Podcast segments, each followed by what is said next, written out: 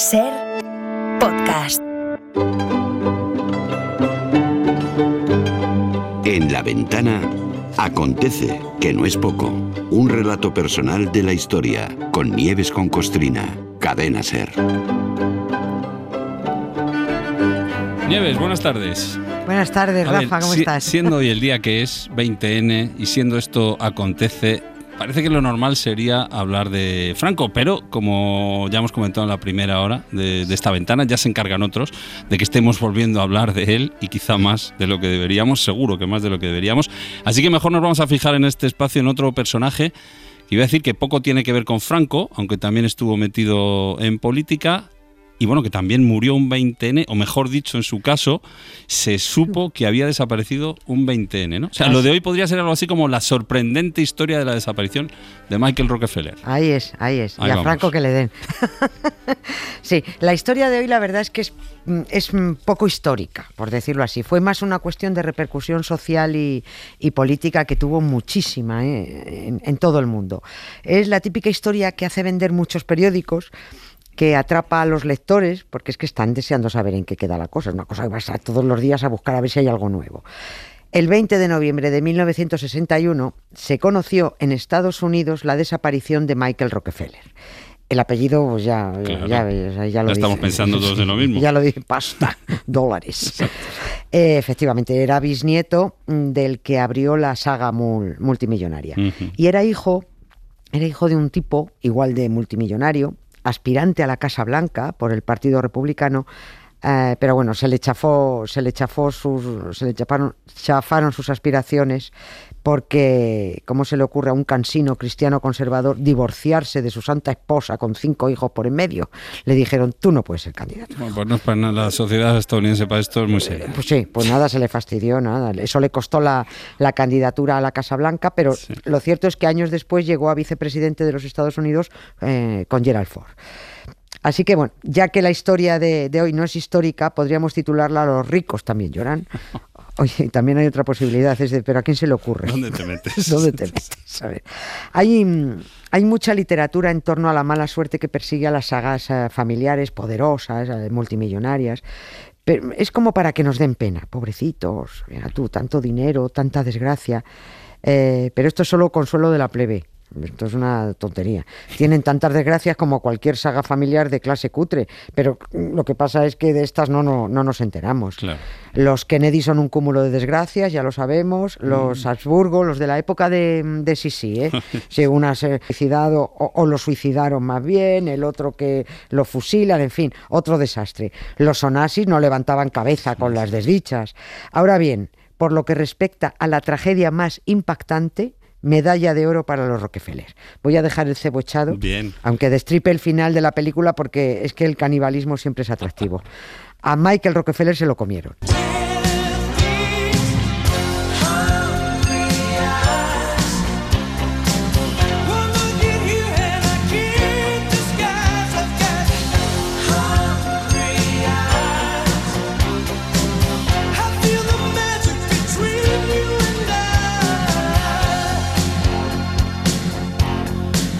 Apropiado lo de destripar el final en este caso. Además, eh, quiero pensar que no estaba en Estados Unidos, igual me sorprendes. ¿Dónde estaba para que acabara como acabó? En Oceanía, estaba, en- estaba en Papúa. Estaba en Papúa. ¿Qué, qué dices tú también? ¿Qué necesidad de irse a Papúa? Aquí. ¿Para qué te metes? Sí, ¿para qué te metes? Para entender por qué estaba allí, hay que vamos a presentar primero a este, a este chico, a Michael, a Michael Rockefeller, 23 años. Era el más pequeño de los hijos de Nelson Rockefeller, el aspirante a la Casa Blanca. Junto, era, tenía una hermana gemela, o sea que eran los dos pequeños de, de los cinco hijos. Era un tipo inquieto, estudioso, muy estudioso, quiso buscarse sus propias habichuelas, pese a que tenía todo el dinero del mundo detrás, la verdad. Trabajó en una, en una gasolinera para pagarse sus estudios, porque quería hacérselo todo él.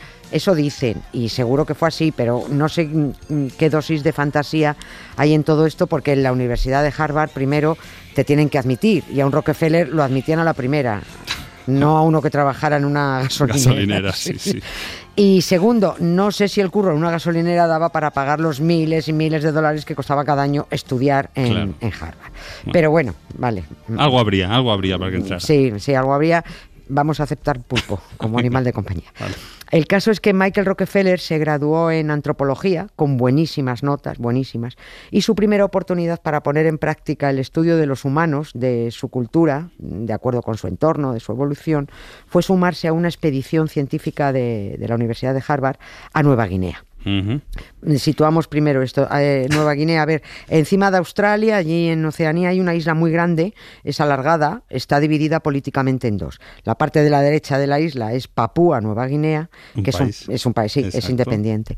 Y la parte de la izquierda se llama Papúa Occidental y ahora, ahora pertenece a Indonesia. No voy a decir que allí están todos ya civilizados en esta parte de porque tendríamos que definir primero qué entendemos por estar civilizado. Vista, Nos iba a llevar un rato. Sí, eso, sí, sí, sí. Visto lo que pasa, pues, en fin. Pero en los años 60 del siglo pasado, en esa parte izquierda de la isla, digamos que vivían en su mundo, a su bola y que no podías ir por las buenas a decir eso la que hace. que hay de nuevo, ¿no? a ver, Nueva Guinea ahora nos puede sonar a, de lo más exótico, lo más exótico, pero claro, supongo que en aquellos años del siglo XX sería mucho más, estaría sin conocer, inexplorado mucha mm, parte del territorio. Mucha parte mejor no, mucha parte mejor no entrar. No te metas. Eh, sí, el lugar es precioso, es vistoso a tope, hay unos manglares espectaculares, hay una selva frondosa, hay también una zona de montañas elevadísimas. La zona es muy chula. Y luego están también los mosquitos, de los grandes, de los que empujan más que picar. Hay, serpientes del grosor de tu brazo, hay unos cocodrilos traicioneros que te salen donde menos lo esperas, hay ratas del tamaño de un bulldog francés. Y, luego no te cruces con un casuario. Ojo, ese, ese bicho es tremendo. Es como un avestruz punky. Eh, o sea, es lo, o sea, no, no es, lo, es, lo peor. O sea, el casuario. Hay que buscarlo eso, ¿eh? Sí, es, sí, busquen eso. Tiene el cuello azul, tiene una cresta de hueso en la cabeza. Em, es un ave enorme, enorme. No vuelan, una mala leche alucinante, unas patazas además. Eh, además, atacan con las patas. Tienen unas garras que son cuchillas, como las de en el Parque Jurásico, las del Velociraptor, pues tienen eso eso. Y es un bicho, uff. Eh, en resumen, que para el humano medio, Papúa Occidental está muy bien para verla en un documental de la 2 y que, y que, pues, que te vayan contando, ¿no? que es así como yo lo conozco. Y es muy bonita, es una zona preciosa. Esto en cuanto a fauna y flora. Pero allá por los años 60 del siglo pasado, si te habías librado de los cocodrilos, las ratas king las serpientes y los casuarios, pues te quedaba lo peor, que eran los paisanos. que podían ser muy majos, sí, o, o no. Claro. Like my town with a little drop of poison. Nobody knows they're lining up to go insane. I'm all alone. I smoke my friends down to the filter. I feel much cleaner after it rains. Nieves, y la expedición a la que se sumó Michael Rockefeller, ¿qué sabía de estos paisanos, de los vecinos, que pueden ser majos o no? ¿Sabía que había caníbales en esa zona? Sí, sabían. Ellos sí sabían. Sí, sabían porque es que ya habían ido otras expediciones anteriormente, ¿no? Hay un, hay un libro, hay un libro que se titula Vine de la Edad de Piedra. Muy apropiado. Sí, es de, un tipo, es un tipo que a, mí, que a, mí, me da mucha rabia porque pasó por un señor estupendo, un gran explorador, hasta que descubrieron todo su pasado. Ahí fue cuando afortunadamente decidió desaparecer. Él fue miembro de las SA y de las SS. Fue un nazi de tomo y lomo. Eh, una pena que no se lo hubieran comido allá esto. es el mismo autor de Siete años en el Tíbet. Nos va a sonar todos. Ah, de la peli que, sale, que sale tan buenísimo Brad Pitt ahí. ¿no? Mm. Se llamaba, el autor se llamaba Heinrich Harrer. Pues este hombre, en su libro Vine de la Edad de Piedra, narra cómo es eh, una de las tribus de Papúa Occidental, el pueblo de los Dani. Dani. Los Dani, los Dani Garrido. no, los Dani, se llaman los Dani, los Dani. Y contaba que no sabían lo que era el vidrio, ni la rueda, que tenían cuchillos hechos con bambú, eh, hachas hechas de piedra, no conocen la tela, contaba, ni el metal, ni trabajan el barro y, abro comillas, son bondadosos y juguetones como niños, serviciales como samaritanos, imprevisibles como perrillos. Pero cuando nos enfrentamos a su imprevisible crueldad, no alcanzamos a comprender. Pues ahí había un aviso ya. ¿eh? ¿Cómo eh, sería esta gente? Esto viene a ser en el, en el mundo blanco lo mismo que cuidado con esta gente que se- cuando se le cruza un cable, apártate. Michael Rockefeller volvió a casa intacto y feliz tras aquella primera expedición. De hecho, fue ayudante de producción en un documental que se llama Pájaros Muertos sobre ese pueblo de los Danis. Esta se puede, todavía se, se puede ver. Eh, regresó tan entusiasmado que se sumó a una segunda expedición que pretendía acercarse a otro pueblo un poquito más antipático que el de los Dani. Eran los Asmat. Quería más. Eh, se sabía que les encantaba cortar cabezas a estos Asmat y les encantaba comerse a los turistas. Y a Michael Rockefeller, bueno, pues se lo comieron. es lo que tiene. ¿A quién no lo ha pasado? Y de toda la expedición, Nieves, ¿fue solo fue él la víctima o se comieron a alguien más? Solo a él. Solo a él. Solo a él por, por ansioso y por- por imprudente. Por curioso. Sí. El plan de la expedición era llegar al territorio de los Asmat, eh, que estaba pegado a la costa, al sur de la isla, pero en vez de ir atravesando la isla andando, eh, quisieron entrar en barca por la desembocadura de un río. Querían, eh, llegaron allí con la intención de conocer un ritual que llaman el Festival de los Muertos. Es una especie de Halloween, pero yo la verdad unas fiestas patronales con ese título en, En aquel sitio, yo, yo, vamos, yo ni me acerco a cin- a 10 kilómetros. En la expedición iba un antropólogo, iban también dos guías locales. Cuando ya estaban muy cerca eh, de la costa, cerca de la desembocadura para internarse, río arriba, se metió un tormentón, el viento alejó el bote, el motor se estropeó y quedaron a la deriva. Ir nadando no parecía buena idea porque hay, por allí hay mucho tiburón. Aún así, la costa no estaba lejos, se quedaron a la deriva, pero la costa estaba cerca. Y los dos guías locales, que por algo eran de allí, hagan Claro. caso siempre a los guías, Siempre. sí, les dijeron a los rostros pálidos, a ver, no os mováis del barco, vamos de la lancha esta, no- vamos nosotros a pedir ayuda y volvemos. Pues nada, se quedaron esperando. Michael Rockefeller se impacientó a las pocas horas. Con, claro, tú fíjate, como si en Papúa pudiera llegar un salvamento marítimo a la voz de ya. No. Es lo de Eugenio, ¿no? Sí, Dame claro, paciencia, pero ya. Pero ya. Pues, y lo Eso que hizo, lo que hizo fue, eh, Michael Rockefeller fue improvisarse un flotador con dos bidones vacíos y nadar a la costa.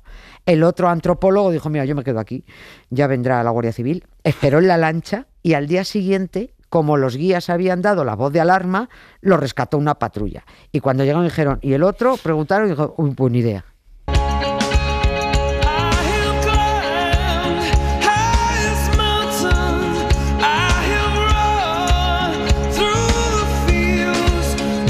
Después de, esa desaparición, imagino que con el dinero que tenían detrás los Rockefeller, por dinero no fue lo de buscarles, ¿no? Se, se montó una búsqueda eh, impresionante. Hombre, algo pagaría, pero se puso a disposición de la familia Rockefeller el ejército holandés, aquello era colonia holandesa, Claro. unidades de la séptima flota estadounidense y 7.000 papuanos, a los que supongo, o papuenses, que, a los que pagaron, supongo, para, para que echaran un cable.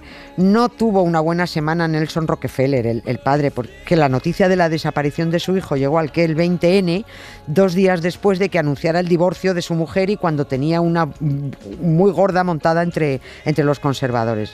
Se le juntó a todo el hombre. Se pusieron a la cabeza de las labores de búsqueda el propio Nelson Rockefeller y la hermana gemela del desaparecido.